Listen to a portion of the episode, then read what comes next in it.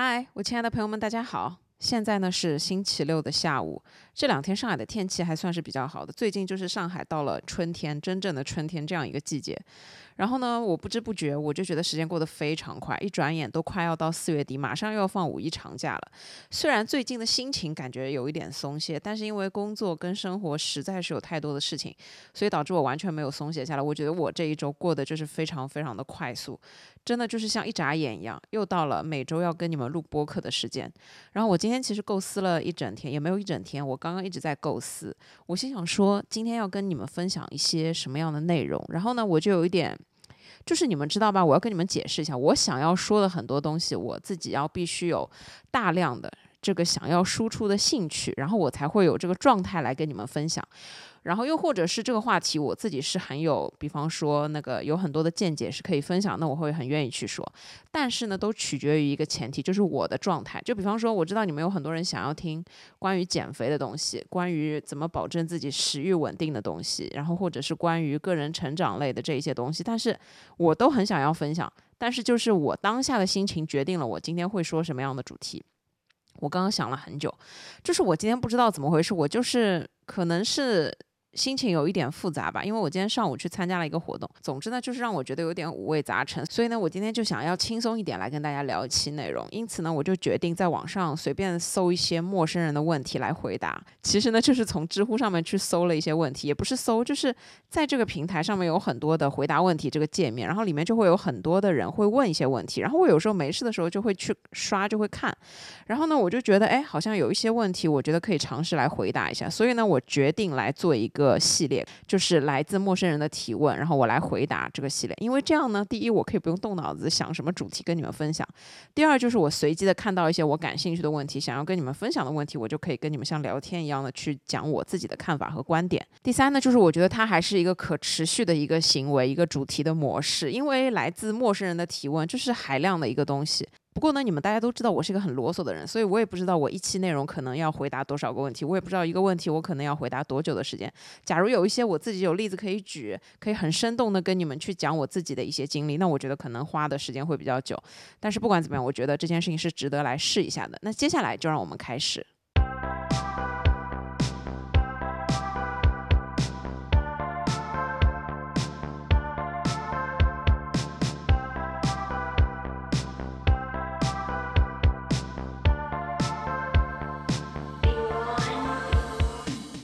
首先，我刷到的第一个问题：如果可以重新来过，你最愿意回到哪一年？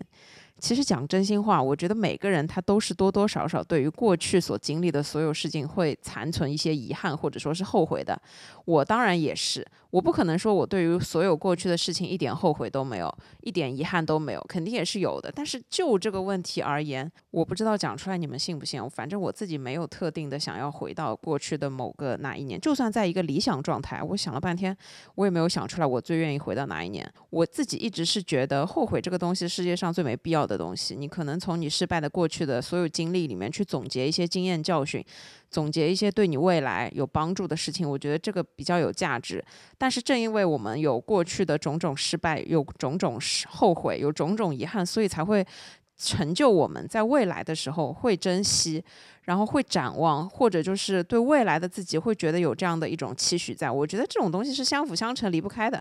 我很难去说，我如果要重新来过，我要回到哪一年才开始重新来过？因为我其实自己觉得，重新来过这个话题有一点过于理想主义了。就是我们不能用这种假设性、太理想化的东西去假设我们会走什么样跟现在不一样的人生，会成为哪一种不同阶级的人。我觉得这个是很难的，因为它。就是一个单纯的你幻想世界里面的一个理想主义。其实我觉得在某种程度上，你还是取决于你自己的行为。我们能走到今天自己的这样的一个。情况，所有的一切根基都是跟我们的过去紧密相连的。我觉得这个问题要这样说，我自己其实是一个目前为止还比较对现在的情况比较安于现状的一个人，就是我比较满意我现在目前的一个生活啊、工作啊平衡的这样的一个状态。所以呢，我并不觉得说我如果改变过去的某一个时刻，我可以现在发生怎么样巨大的变化，或者说是比现在过得好八百倍之类的。我觉得这个也不太现实。但如果你要我强行说的话，我刚刚强行想。到了一点，如果要回到过去某一年，我可能还是想要回到高三。为什么是回到高三？因为讲真心话，我高三没有特别用功努力的去念书。我没有特别认真努力，觉得学习这件事情有多么的重要。但是相反，我现在觉得学习确实很重要。因为如果我高三猛念一下书，我可能就不用去念艺术类，因为艺术类可能就是对于我们这种对我来说，它就是一个本科的保底。如果我这个本科都考不进，我其实其他的二本我也进不去。如果可以强行回到过去，我觉得我要认真努力的去学习一下，考上一本，这样有某种可能性还是能给自己更多选择的机会。因为其实我自己觉得。我是因为大学上了艺术类，然后学的是传媒相关的，然后顺理成章的进入这个行业，其实不算是自己去做决定，或者说是自己去做选择。我只是说，在我仅有的选择里面待了下来，然后在这一种选择里面坚持了下来，摸爬滚打这么多年，才学到了现在我学到的所有的东西。那如果我成绩特别优秀，我特别努力学习，我进到一个特别好的学校，那我有可能出来选择要比现在多嘛？这只是一种可能性。所以呢，我就是呼吁大家。吧，我觉得在大家可以有学习这件事情来做的时候，还是要珍惜自己的这个学习的机会，就是要让自己尽量的去怎么说呢？学习还是非常重要的，而且学习真的是突破阶层的唯一的方法和手段，甚至就是在未来来说。可以给到你自己更多选择和成长的一些机会吧。就是有些人花十年，可能他走到今天；但如果你学习成绩特别好，你可能真的会比别人少花几年的功夫。但是人生的走向就是很不一定，所以我觉得对于这一个问题，就是也没有太必要多去想重新来过，还是多去想想现在自己可以做些什么，未来自己想要成为什么样的人会比较的有用。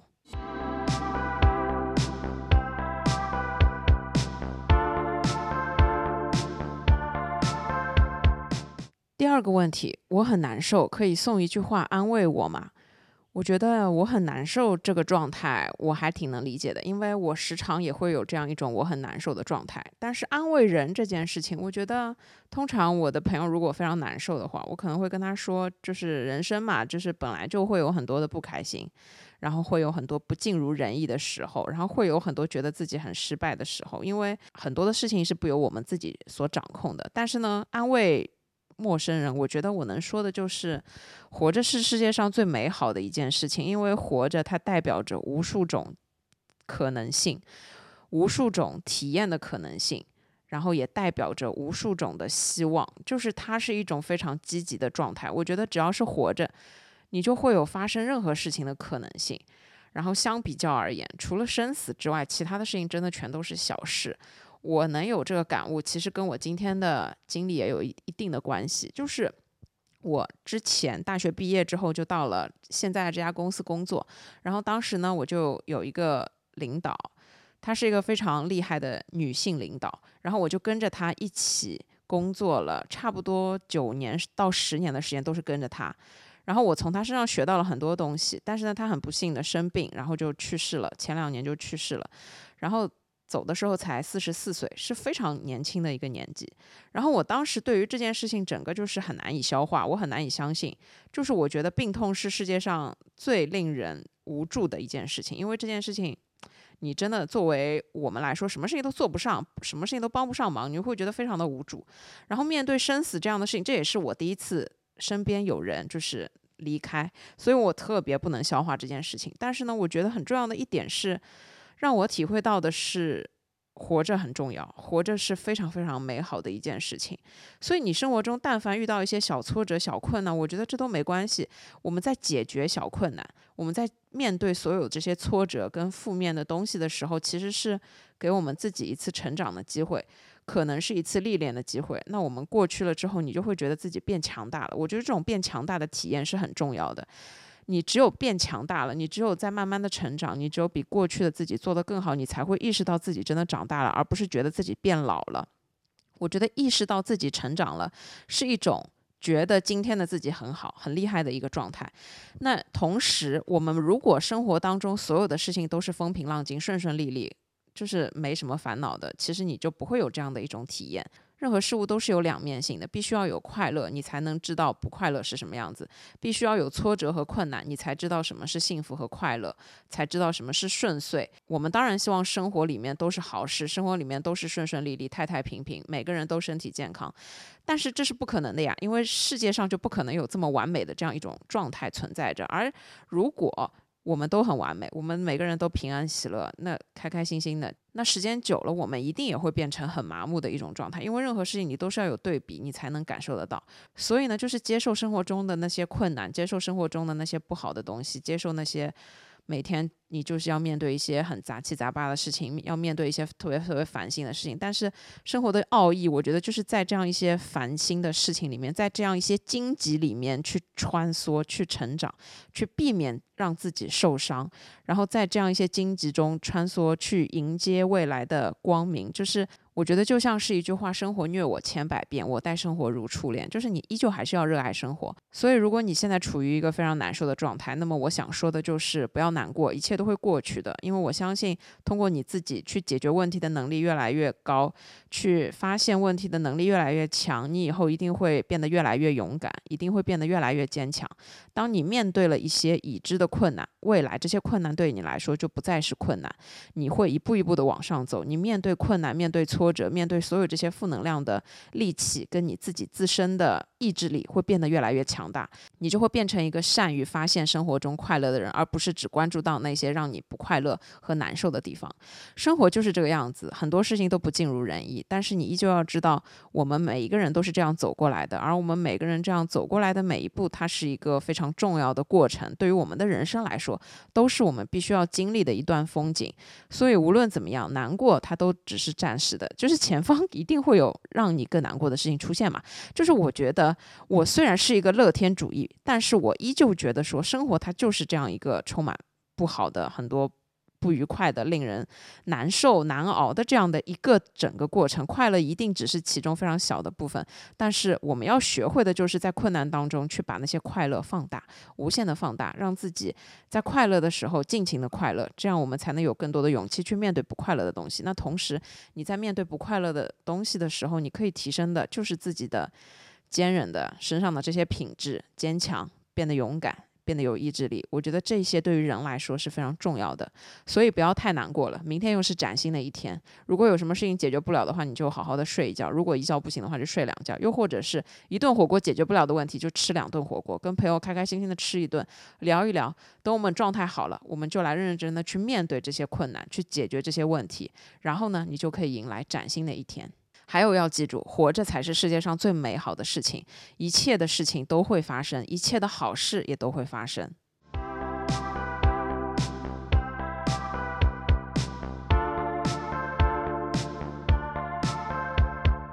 下面两个问题有点接近。你们好，陌生人，可以告诉我一个活下去的理由吗？第二个是，陌生人，你能给我一个活着的理由吗？就是我觉得。嗯，问出这个问题的人，我当然不知道你们是什么样的心态啊。但是我能想象，可能就是你觉得活着已经没有意义了，你才可能会问到这个问题。那我觉得说，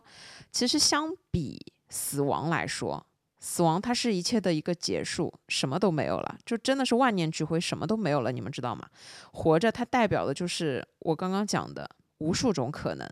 当然，这无数种可能，其中包括了好和不好的。但是它是夹杂在一起的，你只有活着，你才可以感受到这个人世间所有的一些东西，所有的这个城市正在发生的事情，所有的一切你可以去经历的东西。它小到你今天可以经过一家咖啡店，小到你无意间过一条马路看到边上的草坪里面开出了一朵花，小到你今天走出小区的时候，保安跟你打了一个招呼。就是它是非常非常微小的一个存在，我觉得在我们的生活中，就是充斥着这样无数个非常渺小的细节，它成就了让我活下去的理由。就比方说，你如果来问我活着的理由是什么，我就会告诉你，我可以用我自己想要的方式去度过每一天，去过我自己想过的人生，去过我自己想要过的生活。我一边赚钱，一边可以。按我自己所有的兴趣爱好，按我自己所有的喜好去花钱，去用这些钱，我觉得这是一个守恒的定律，这是一个良性的循环。就是我努力工作是为了认真的赚钱，我认真的赚钱是为了给我自己想要的生活和去体验我自己想要的人生和生活。这个包括了很多东西，包括你今天花多少钱去买什么样的菜，然后回来之后煮什么样的一桌菜给自己吃，也包括了我今天选择什么样的地段、什么样的饭店、什么样的咖啡店去跟朋友见面聊天，也包括了我明天去商场买多少钱的衣服去打扮自己，然后打扮自己是为了。更好的去跟朋友一起出去玩、社交，或者就是去单纯的拍一点好看的照片，又或者是直接单纯的自己穿了好看，自己心情好，就是有成千上万个这样的理由。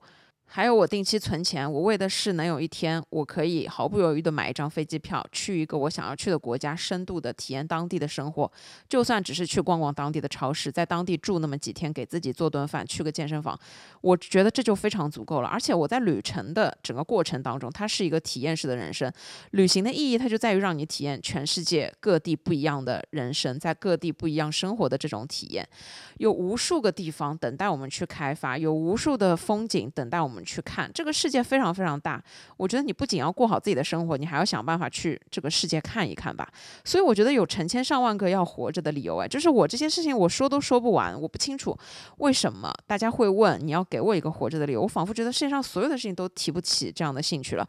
我承认我有时候也会有这种万念俱灰的时刻，什么事情都不想要做的时候，但我深深的知道我。越是陷在这种情绪里面，我越是不能自拔。我一定要斩钉截铁的、立即果断的站起来去做一件什么事情，冲到健身房去，或者是给我朋友发个微信，或者是冲进厨房开始做一个不知道什么东西的烘焙，或者是冲到菜场去买一堆的菜回来烧，或者是开始理房间、整理自己的厨房、整理各种奇奇怪怪的地方。我觉得，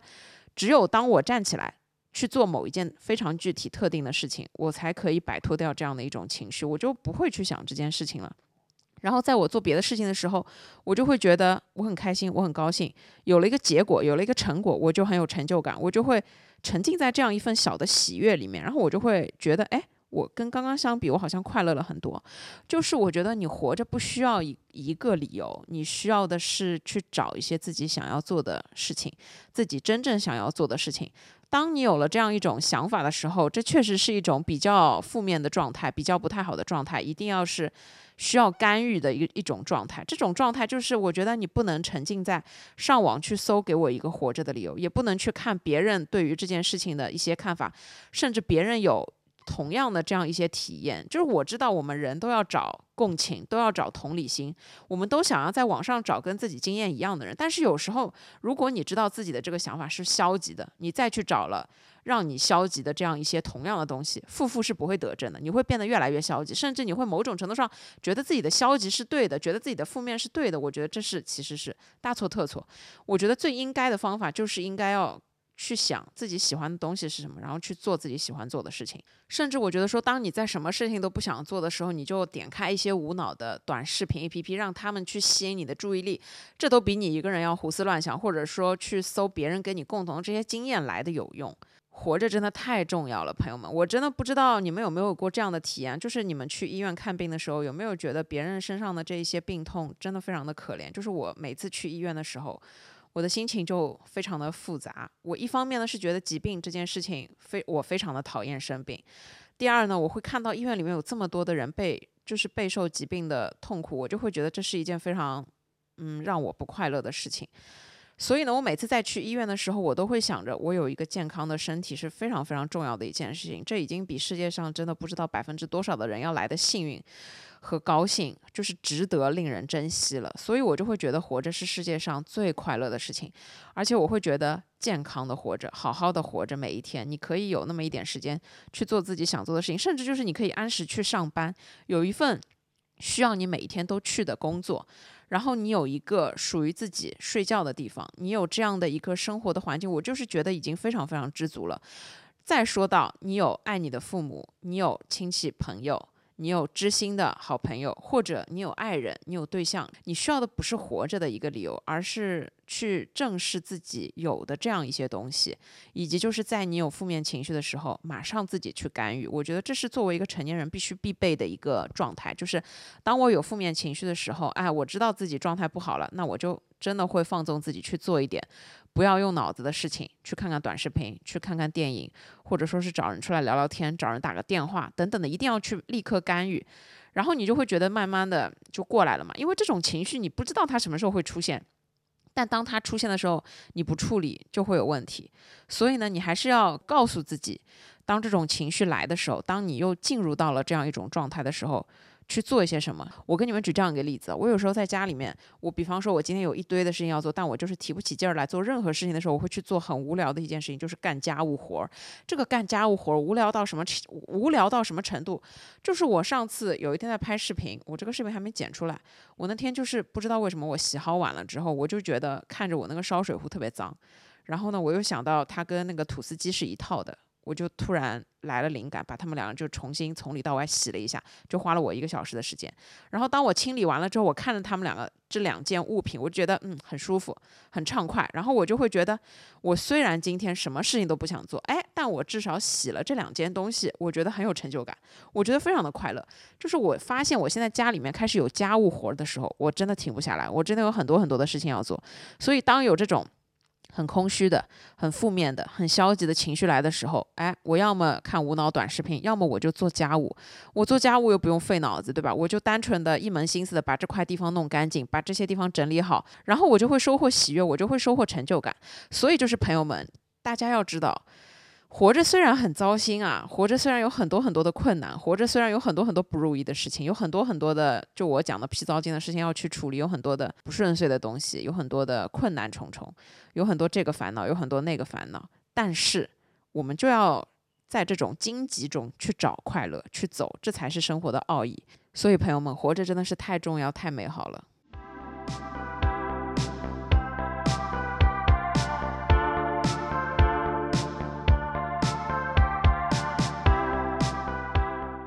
下一个问题，什么是治愈一切的良药？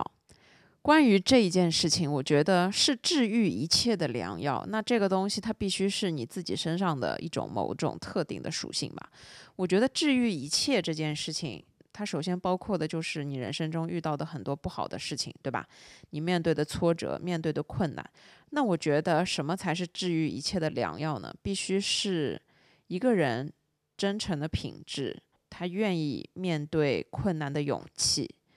以及他战胜自己的意志力。再补充一点，那就是勤劳。我觉得是这样子。我们在生活和工作这两个方面，首先我们先来说生活好了。生活上这个方面，就是我自己其实个人之前并不太注意这个方面。我觉得生活可能它就是一日三餐，吃一点自己喜欢的，按照自己想要的作息情况来，然后。去运动一下，让自己快乐，这个可能就是我的生活。那其实我的生活构成也是这个样子。但是当我真正一个人住了之后，我才发现，生活它包括的面非常广，它包括的是你自己对自己的要求，你自己对你所居住环境的要求。那这里呢，就有一件很重要的事情了。以前就是我爸妈跟我一块儿住的时候，我完全。意识不到有很多的家务活儿，就比方说洗衣服这件事情，就比方说打扫房间、拖地这件事情，我都意识不到这是家务活，因为他们都把这些事情给干掉了，我就不觉得这件事情是需要做的。当我一个人生活之后，我发现过了两三天，地板上开始出现灰尘。过了两三天，我的写字台上一摸也全部都是灰的时候，我才意识到我需要去定期的清理我的桌子，我需要去定期的吸我的地板，擦我的厨房的台面。当这个时候，你发现原来生活并不仅仅是走进厨房，今天给自己做一顿非常做作但是精致好看的早餐，而是你还要把这些碗洗干净，你还要把桌子收拾干净，你还要定期的把厨房的地板擦干净，你也要把你用完的油烟机定期的擦干净的时候，我就发现。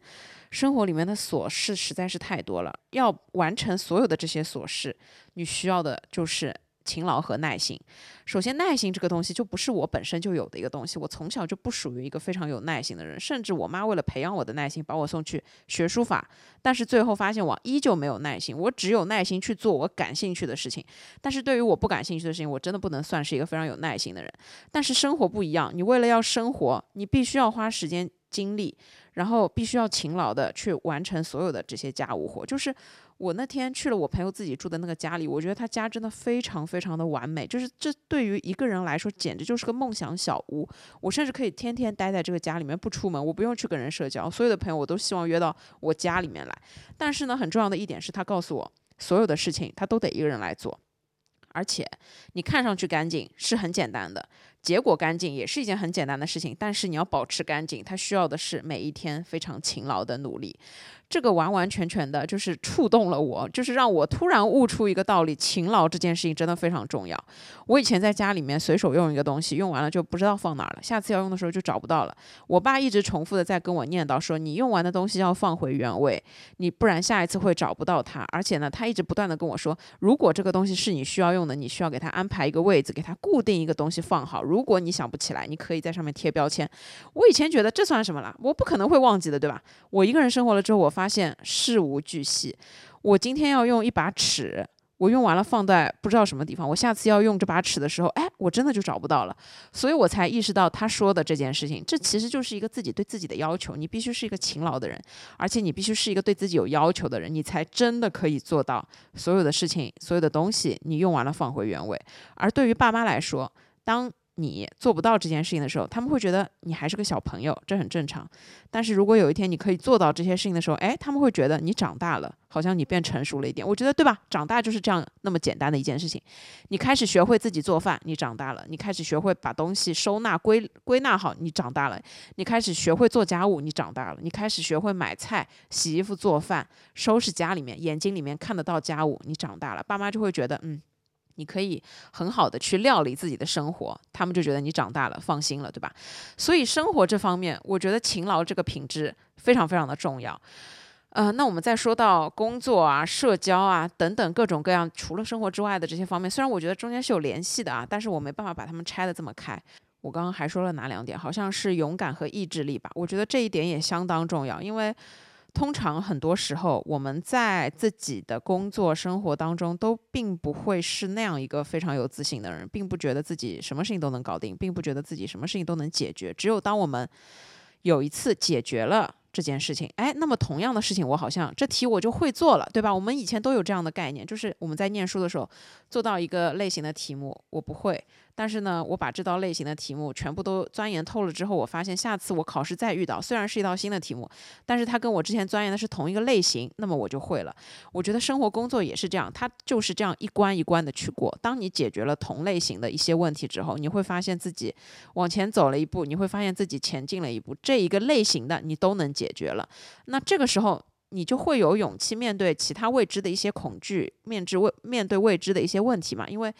你知道，相信自己有了这样的能力，你就会慢慢的变得有自信，慢慢的变得勇敢，慢慢的变得，最后就是我觉得讲的就是意志力。因为其实人永远不知道自己的极限在哪里，人永远在可能某种极端情况下才会开发出，或者说是迸发出某一些特定的这种。能力也好，品质也好，我觉得你要治愈一切，最重要的就是你的心态是什么样子。那你的心态是什么样子？你的心态如果很健康，你面对所有的困难啊什么，你都会是一个积极的状态。你面对很多不好的东西，你也可能会是一个积极的状态，会比较容易处理好。首先，保证你要是坚持自我，做一个真诚善良的人，我觉得这一点就很重要。就是你是一个善良的人，不要轻易的被这个世界去改变。当然啊，保持善良是一件很难的事情，而且。人善被人欺，真真实实也是存在的。但是我觉得这边大家可以根据自己的情况，我觉得就是去平衡好。反正我坚定的就是觉得，我其实不能算是一个很有心机的人。据我妈对我的了解，她一直说我是一个很容易相信别人的善良的人，这样的一个性格状态。那我自己承认，其实有时候我确实会在很多事情里面会是少根筋的，但是我依旧觉得说。我跟另外一个朋友也聊过这个问题，就是我觉得我们都是差不多单纯善良的人。那你觉得你自己现在还是吗？就我觉得我们现在还是哎，我们已经到了三十多岁了，我们还能保持现在这样的初心，我觉得是很不容易的。人嘛，坚持自己，坚持自我，本来就是一件很难的事情了。我觉得保持善良，你不仅仅是。保持对于这个世界的一种善意，更重要的是坚定你自己的内心。你知道什么是对，什么是错，把握自己的底线，这个非常的重要。你做任何的事情都要对得起自己。所以我觉得真诚、善良，然后在生活中要成为一个勤劳的人。剩下的呢，就是想办法去让自己更坚强一点，磨练自己的意志力。我觉得这几方面是可以用来治愈一切的，就是打引号的治愈一切。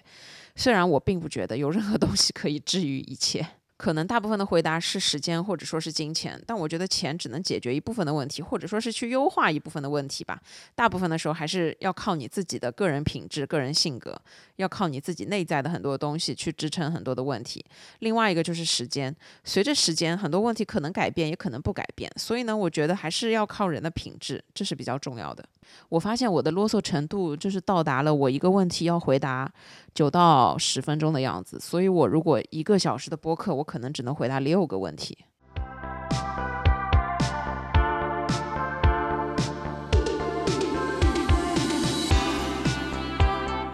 下一个问题。男朋友喝醉了打了我，值得再给一次机会吗？就我先跟你们声明一下，我就是打开回答问题的这个页面，按顺序来回答，所以我也不挑，我也不剪，我就是随机的去看下一个是什么，我就回答什么。另外就是我没有点开回答里面的回答，因为我觉得我想要说的很多东西，我不希望被别的一些观点所影响，而且我只想分享我自己想要说的东西。所以呢，就是 你们会听到我比较直接跟比较真实的第一反应的回答哦。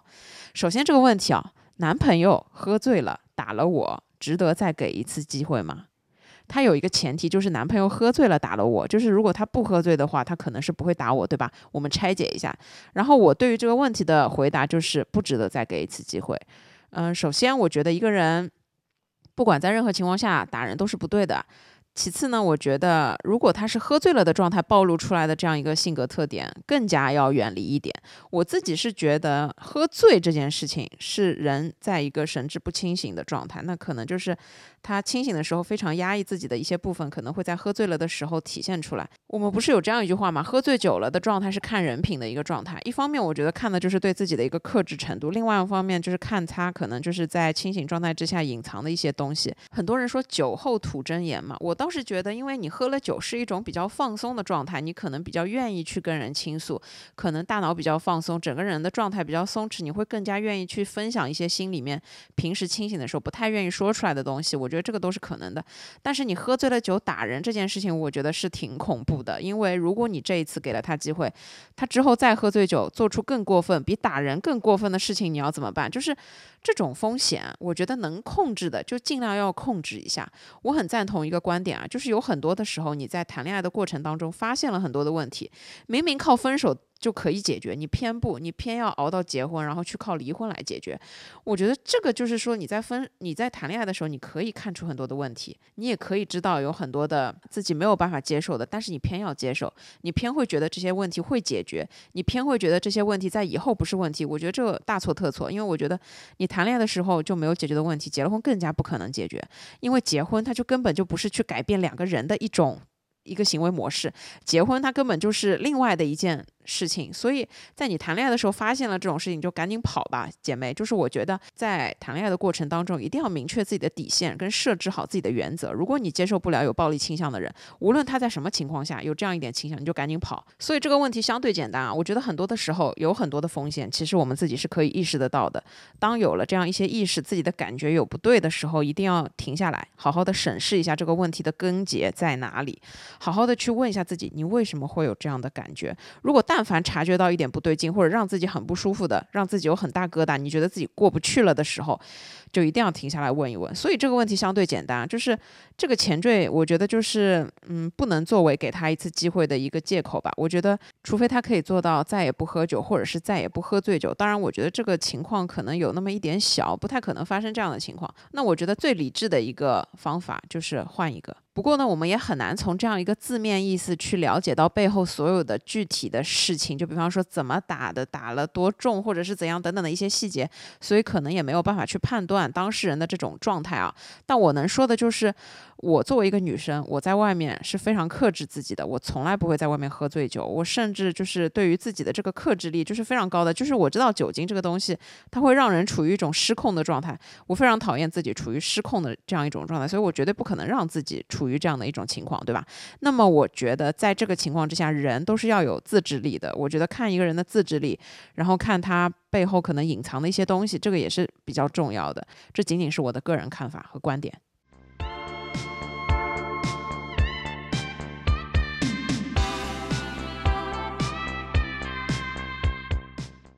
你好，陌生人，男朋友把你丢到陌生城市，自己走掉了，事后请求原谅，你会原谅吗？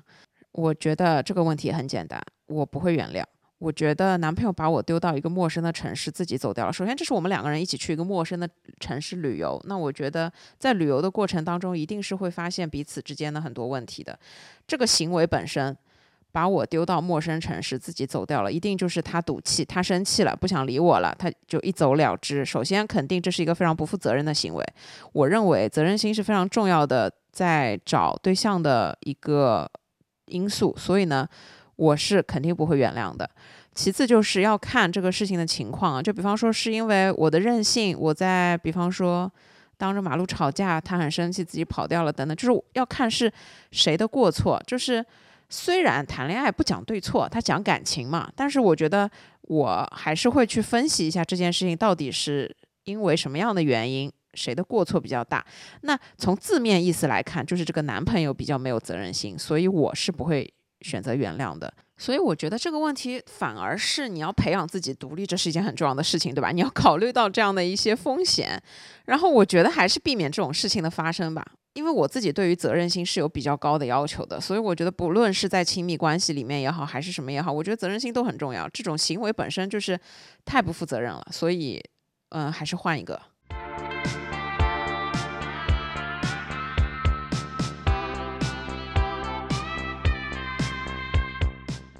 下一个问题，男朋友让我先怀孕，生了男孩再结婚，我该怎么办？这个问题真的看似简单，其实非常的不简单。它牵涉到非常多的矛盾点。首先要先怀孕，其次是生男孩，最后才是结婚。首先，我非常不赞成未婚先孕，我认为这又是一种非常不负责任的表现。我认为生小孩一定要考虑的非常仔细和清楚，并且你要盘很多很多细枝末节的事情，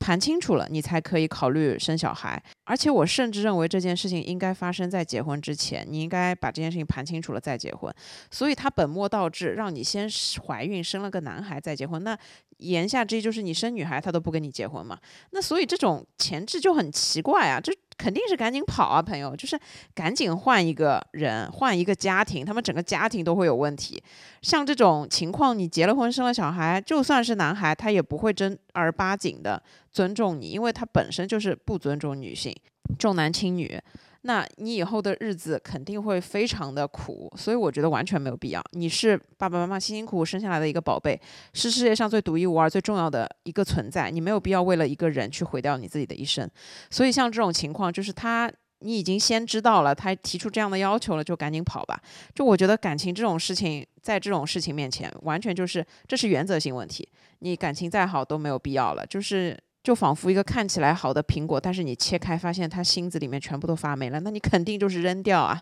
想都不用想。我觉得生小孩这件事情一定是跟你的另一半很有关系，甚至呢，一定要在两个人结婚之前盘得非常清楚，要非常理性的去看待这件事情，你才可以去做这件事情啊。所以呢，我的态度就是结婚。是两个人的事情，生小孩也是两个人的事情，是你的事情，也是我的事情，所以两个人都要共同参与，每个人都有百分之五十的话语权，而不是任何的一方说了算。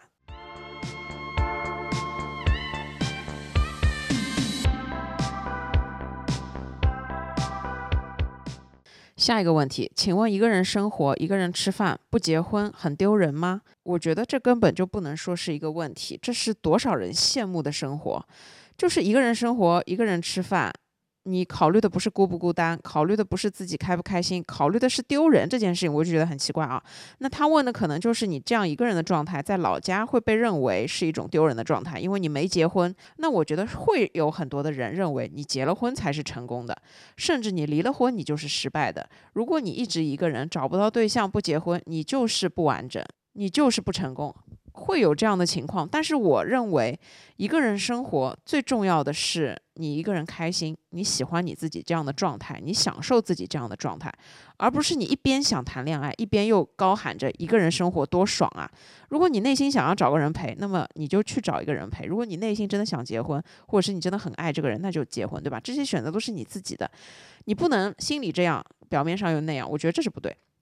但如果你发自内心的就是不想谈恋爱、不想结婚，就是各种各样的原因让你觉得一个人最爽、最快活，那么我觉得这个选择就是无可厚非。这里有一个很重要的前提，就是你能不能给自己这样的生活，以及就是你真的一个人生活、一个人吃饭，你会不会有一天觉得孤单？如果你告诉我你有很多的朋友可以找，你不会觉得孤单。你就算没有另一半，你也不会孤单；或者你养了一条狗，你养了一只猫，或者说你有非常好的一些其他的社交可以代替你的亲密关系，那我觉得这都很好，都完全没有问题。这是一个人非常好的一种状态，你喜欢你的状态，这是最重要的。另外一点就是从可能经济。程度上来说，因为有时候人家会觉得说结婚是两个人一起生活，那性价比会更高，对吧？其实我是赞同的，因为我确确实实的觉得，如果有但凡一种结婚的状态是需要你拉低自己的生活品质，要把你自己放得特别特别低，要背上巨额的两个人一起还房贷，就是会喘不过气，会让你一个人非常非常累，那我觉得就没必要。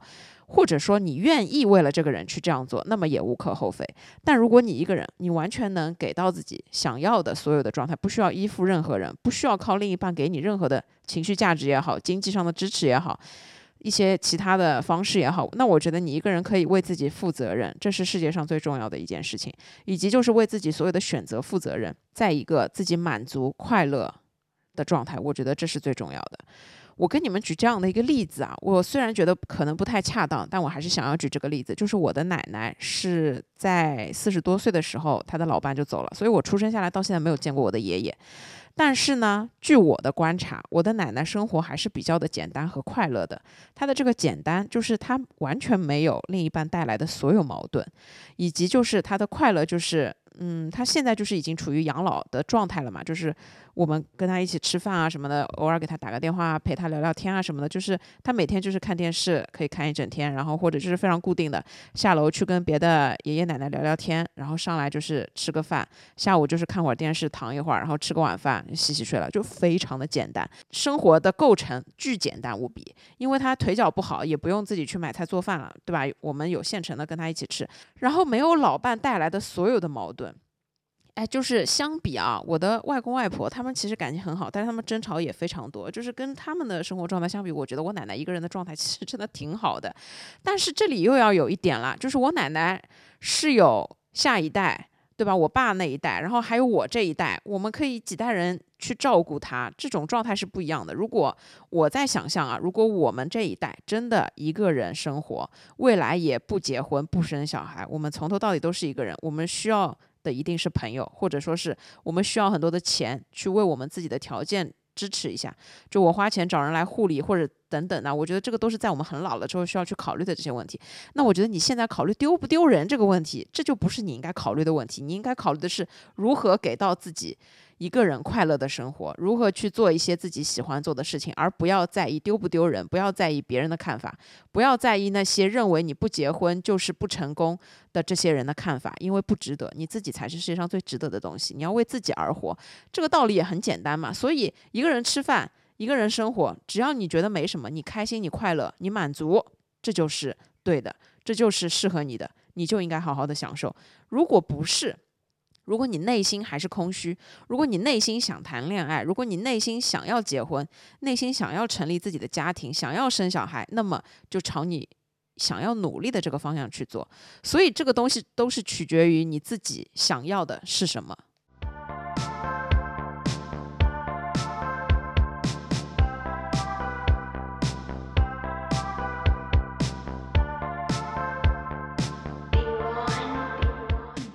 下一个问题，选择一句话送给处在人生低谷期的自己，你会说什么？我会说，你现在一路走过来，所有的低谷经历的东西，都是你未来让你自己爬得更高垫下的基石。还有一句话，刚刚那句话比较鸡汤，还有一句话就是。嗯，你一定会走过你现在的这个低谷期，因为你的人生一定会迎来下一个更低的低谷期，好吧？这句话就是有一点，我不知道要怎么跟你们形容，但是我想要说的就是，人生中的困难一定是一个比一个更难，因为当很多的困难你经历过来了之后，你会觉得它已经不算什么了，它已经不是困难了，所以你未知的一些困难，它才是对你来说更大的一种困难，更深的一种低谷。在低谷期，你需要的是合理的安排自己的情绪，你需要的是提高自己处理这些情绪的能力。但是更为重要的是，你在反思的过程当中，哎，低谷不一定是你自己做错了什么，对吧？有可能是天时地利人不和造成的一些结果。但是我觉得你在低谷期的时候，最需要做的一件事情就是去思考和反思。思考呢，是思考未来，思考怎么办，怎么破，怎么解。这道题我不会，我要去学会怎么做这道题，你才可以走出低谷期。反思是说你做了哪些事情才会让你掉到现在的这个低谷期。所有的这些反思可以成就你自己，下次再也不要踩同样的坑了。我觉得这两件事情是一样重要。所以你如果处在低谷期，你一定要告诉自己，自己是可以变强大的。你不知道自己。会在哪些地方成功？你永远不会知道自己的极限在哪里，所以尝试去突破自己的极限，尝试去迎接这一些挑战，把低谷期看成是挑战。当然了，这是一件非常难的事情。我在人生的低谷期的时候，可能是事业的迷茫期，可能是非常不适应工作上的一些新的变化，可能是很多的工作开展的完全不顺利。那这个时候，我只有停下来去思考，我要怎么做，我要怎么样才能把这些问题给解决掉？只有。认认真真的去把这当做一道题目去解答，你才可以去走出低谷期。也只有当你走出低谷期的时候，你会发现自己真的变强大了。我永远觉得说，嗯，为什么过去所遭遇的一切失败的经历都是你未来的垫脚石？是因为我自己这样一路走到现在的一个状态，我自己觉得我过去肯定也经历了很多失败的东西，甚至也经历了很多不好的事情。我都觉得说这些事情给我造成。最厉害的影响就是我把这些事情变成了好事情。就举个例子，减肥、碳循环、姨妈不来，这可能就是我当时遇到的一个低谷期。我会觉得我对我自己的身体做了那么不负责任的一件事情，然后我当时就是巨大的反思，然后我就是想说，把这件事情一定要告诉更多的人，然后才开始去尝试做这样的视频。结果没想到就这样做起来了，所以我觉得有很多的时候低谷，它你换一种思路，它可能是你的一种机遇的存在。如果你可以很好的去面对低谷，可以走出低谷，那么你就是变强大的一个过程，这不是一个很好的事情吗？我们每个人都是会慢慢变强大的。我如果遇不到挫折，我我是没办法变强大的。我如果没有失败过，我怎么知道成功的喜悦？我也永远体会不到成功的喜悦。只有当你。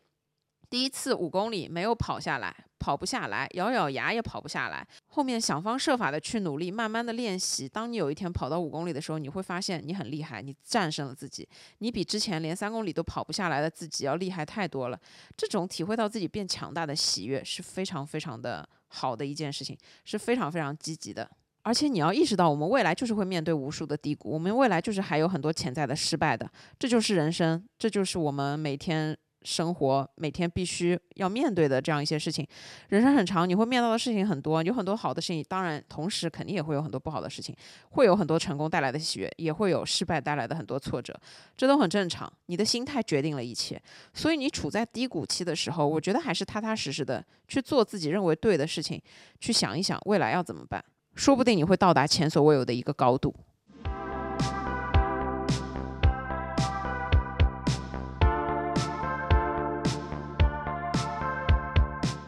下一个问题，每天带饭去上班丢人吗？这个问题非常简单。我认为每天上班自己带饭，不仅不丢人，反而是一件非常自豪的事情，因为它代表了你的几个优秀的品质。第一个优秀的品质就是你。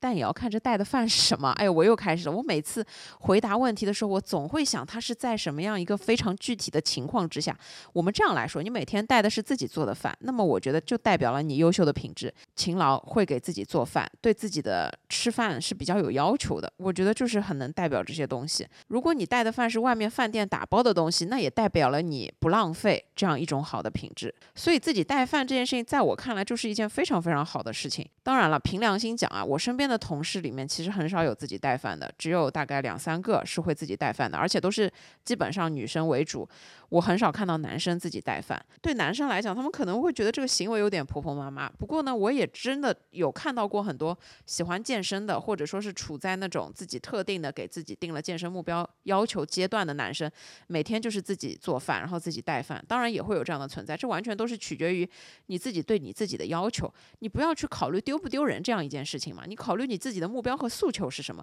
如果你是一个愿意。自己烧饭，愿意自己规划饮食的，那我觉得这是你的生活态度。完全没有任何人可以评价你，这而且是一个非常优秀的品德。如果你觉得外面打包是一件看起来好像有一点小气，或者说是不大气的这样一种行为，那我觉得我真的很讨厌别人浪费食物。我真的非常想要在那种商务局上面每次都做打包这件事情，但是我也做不了这样这样一件事情。虽然我内心真的很想做这样一件事情，但是我也做不了。但是有一次，我跟我的同事去吃日料，然后呢，他点了一个芥末酱，那个芥末酱是要单独买的。最后买完单，我把芥末酱给他，他就说：“哎呦，不要不要，这个东西就不要了。”非常嫌弃的时候，我就揣进了我自己的口袋。我觉得非常理所当然，因为这已经是我买下来的一个东西了。我如果不用放在桌上，肯定要被扔掉。我是接受不了这种浪费的，而且他就在饭桌上就挤了那么一点点用而已，所以我就。直接把它带回家了，我也不觉得这是一件丢人的事情，而且我觉得没有人会记得这件事情。我到家用这个芥末酱的时候，我甚至还会觉得有点高兴，就是哎，我觉得我不仅没有浪费，而且还会有这样一种占了小便宜的感觉。我不知道你们懂吗？所以自己带饭也是取决于自己。的状态是什么？如果是男生，我觉得你可以用一种更合理的方式去自己带饭。当然，我觉得男生带的饭可能也就是妈妈烧的，那你带的是妈妈的爱，妈妈也很高兴，你自己吃的时候其实也会很高兴。另外一种呢，就是你在经济上可以节约不少成本。老实说，我作为一个普通的上班族，我每天中午在外面吃饭的开销真的是不低，而且在上海这样的一个地方，你随便点个外卖三十到五十，去饭店里面吃饭，一个人白领的这种套餐也是要七十到八十，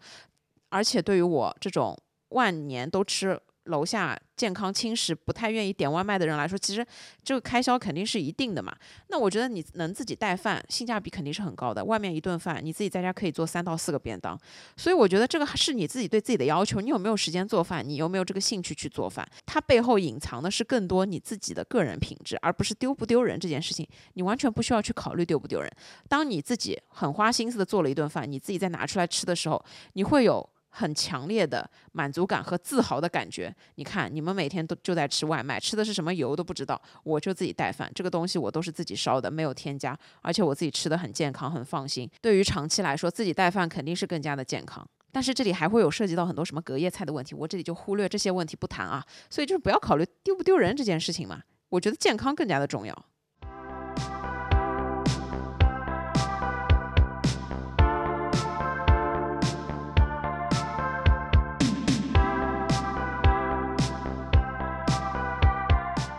好了，接下去让我再来回答最后的一个问题。这个问题我想来选一下：当你感觉人生不如意的时候，你做了什么来安慰自己？嗯，当我觉得人生不如意的时候，首先啊，这里要区分一点，就是我觉得我跟你们每个人还是有那么一点不一样的，是因为。我前几年开始做自媒体，所以呢，当我开始做自媒体之后，甚至我自己觉得做的小有起色。我不能说很有起色，我是个非常谦虚的人，我依旧觉得我只是做到了那么一点点小小的声量，可以让我有那么一点点沾沾自喜，一到十分的沾沾自喜，可能我的沾沾自喜有个三点五分左右。我并不觉得这是一件非常厉害的事情，因为我觉得如果我可以有五六分的沾沾自喜，那么我就可以。说我要全职去做这件事，我要全身心的投入去做这件事。当然，我没有这样做是有几个原因啊。所以基于这样的一个前提，我认为在我人生不如意的时候，你们对我的所有评价、正面的鼓励，你们对我所有的感谢，你们对我所有的这些正面的反馈，它都是我一个生活当中最重要的一个东西。我经常会觉得人生很不如意啊，我也经常会在人生中遇到很多的挫折。但是呢，当我遇到这些事情的时候，你要意识到的是，你自己做的很多的决定，你是没有回头路可以走的。我们成年人讲究的不就是对自己所有的选择负责任嘛？那负责任这件事情，就是无论结果怎么样，你都得接受。所以，我们只有在下一次在面对同样。选择的时候，尽量的让自己去做一个比较优的决定，尽量去做一个不要对吧？你结果做了之后这么夸张的那种负不了责任的那种决定。所以我觉得人生不如意，对于我来说，当我在很多时候坚持不下去的时候，我就会想到很多你们跟我完全没有见过面的你们，很多在网络上可能听过我的声音，可能看过我的视频。可能看过我的以前的文字等等的这样一些朋友们，我就会觉得说我在，我会觉得说我好像默默的帮助了很多的人。虽然我并不觉得我真的帮助了很多人，虽然我真的觉得你们很多的时候听我的东西并不能解决你们实际生活中的很多的问题，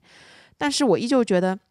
我传递出来的东西是我希望想要讲给你们听的，是我想要分享的，是我想要告诉你们的，想要让你们避免去走很多的弯路。就像我最初的那个视频，我告诉你们，你们减肥就不要那么乱来，你们减肥就一定要知道上了厕所你才能真正的瘦下去，你不要吃的少到连屎都拉不出来。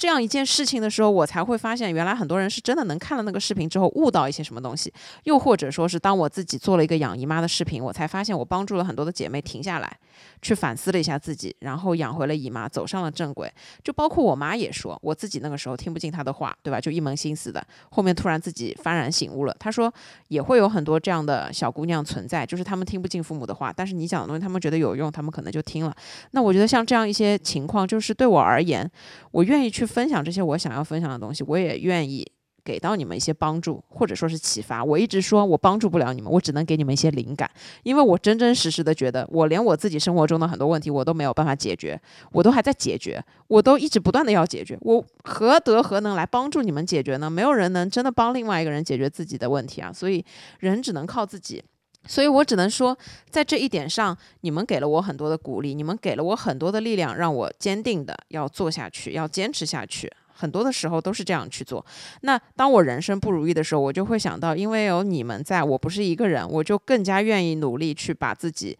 想要分享的东西做做好，那我觉得对于你们大家来说，其实也是一样的。很多的时候，我们都是在面对一些自己解决不了的事情的时候，觉得自己在人生的低谷，觉得自己的人生不如意。但是，我觉得最重要的是意识到，我们每个人都不是真正独立的个体，我们不是石头缝里面蹦出来的。所以我觉得，当你人生不如意的时候，你一定要意识到，你并不是一个人孤零零的在这个世界上。而且很多时候，你遇到的很多问题，世界上真的有很多人都会遇到这个问题，对吧？除了生死都是小事，你千万不要觉得全世界孤独的只剩下你一个人了。就算你可能觉得自己完全没有真心的朋友，又或者是完全没有一个可以倾诉的对象，那么我说一句大话，我在这边陪着你们。你们有任何想说的东西，都可以通过听友群来跟我们联系。我觉得听友群里面有很多的群友，有很多的听友，他们可能也会给到你一些。帮助或者说是鼓励，我觉得来自陌生人的这种鼓励其实是很能触达人心的。就是我们会觉得这是一种非常发自内心、跟真诚的一种东西啊。人生不如意是每个人都要碰到的，但是我们每个人都不是一个人。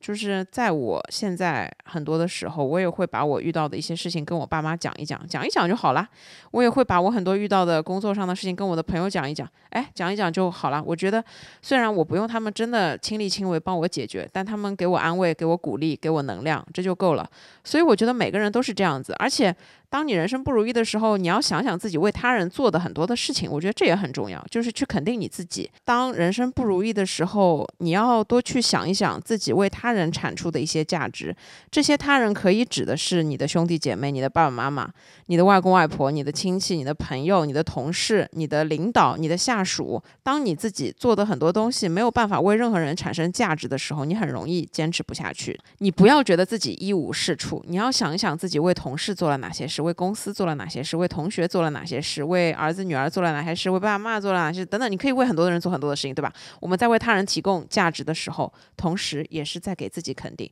建立这种与他人之间的连接，这对于我们肯定自己是很重要的。所以，当我们碰到人生不如意的时候，就要肯定一下自己，就要想想自己的好，然后下一步就是想想自己应该要怎么做。所以，我觉得人生不如意是每个人都会碰到的一种状态。我们每个人都是会有失落、沮丧这些难过、不开心的一种状态的，不可能每个人每天都开开心心、嘻嘻哈哈，那他肯定是装出来的，或者是他肯定有很严重的精神疾病，就是背后一个人就特别严重的抑郁症等等的。所以我觉得，当你人生不如意的时候，你做什么来安慰自己？最重要的是肯定自己，其次最重要的是跟你身边的一些人去保持一些联系，去向他们倾诉一下。再说回来，如果你真的没有这样一个倾诉的对象，你做些什么来安慰自己？我觉得就是让自己开心的事情，然后肯定自己的事情。如果你知道自己很拿手做什么样的一件事，比方说是针线活，那你就去做；比方说是画图，那你就去画；比方说是烧菜，那你就去烧；比方是做面包，那你就去做；比方如果你什么都不会，那你就去学。你总会有这样一件事情，可以让你做了之后是有成就感的，让你自己觉得自己还是有点用的。就算你做一个面包没有成功。但是至少能吃，你吃到自己亲手做的面包，你也依旧会觉得很温暖、很感动。这就是去体验生活嘛。所以人生就是你不要去追求如意，你也不要去追求事事成功。然后你做很多的事情去安慰自己，只是说在做这件事情的过程中，去对自己进行疗愈，去思考。自己在做这件事情的时候，是不是能把一些负面的情绪所消化掉？我我去绣花好了，就比方说，它虽然很费时间，绣出来的东西也不一定好看，但我整个过程我绣完了，我可能就是好了，对吧？十字绣这个东西失败概率应该应该为零，我不知道，我以前试过，我觉得还挺磨练心智，挺简单的。又或者说是贴纸做手账。等等的，有太多我们可以去做的事情了。社交媒体的发达是为了让我们去开发自己更多的兴趣爱好，去为了让我们开发什么事情会让我们开心难过。所以，当你碰到不开心的时候，就去找让自己开心的事情，给自己一个小时、两个小时、半天，甚至一天，就去做这件事情。不是说是真正的把这个困难怎么样解决，而是说把你自己的心情调整到一种好的状态，一种理想的状态，把你自己的情绪。调整到恢复好，然后你就可以去面对后来的那些事情了。当你有了积极的心态，你才可以有面对一切的勇气。任何时候，心态决定一切；任何时候，态度也决定一切。任何时候，一个人脑子里面想的东西是什么，他的情绪怎么样，才会决定他做出来的事情是什么样。我自己状态不好、情绪不好的事情，我啥事儿都干不了。所以，只有去。调整好自己的心态，调整好自己的情绪，你才可以做更多的事情，你才可以去面对这个纷繁美丽、复杂多样、好看、立体、丰富多彩的世界。所以总结一下，当你人生不如意的时候，你可以做以下这些事情来安慰自己。第一呢，就是去肯定自己的价值，去想一想自己为他人带来了哪一些东西。第二呢，就是停下心来思考一下自己未来要怎么做。第三呢，就是去做让自己真正开心的事情。如果没有的话，建议大家一定要花时间去找一找这些让自己快乐开心的事情，对吧？其实听我的播客也是这样一件事情之一嘛。虽然我可能只能每一期陪伴你们一个小时，但是有很多其他的播客你们也可以听啊，对吧？我觉得不管怎么样，调整回来自己的状态，这个是相当重要的。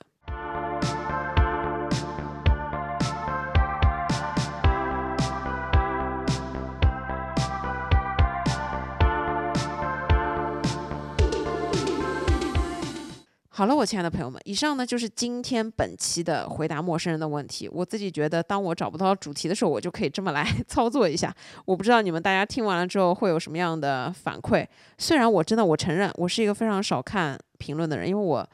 讲真心话，我看到负面的评论，我也是需要时间消化的。所以呢，就是，嗯，我还是会间歇性的不定期看一下。所以就是希望得到你们的反馈，希望。让我知道你们对于这一期的反馈怎么样，我们可以可持续的做下去。好了，我亲爱的朋友们，那以上呢就是我今天分享的所有内容。如果对你有用的话，我非常的感恩，希望给到你一些生活的启发和灵感。祝大家天天开心，祝你们有美好和通畅的一天。一定要记得身体健康和心精神健康也一样重要。好了，我亲爱的朋友们，那我们就下一期再见吧，拜拜，爱你们。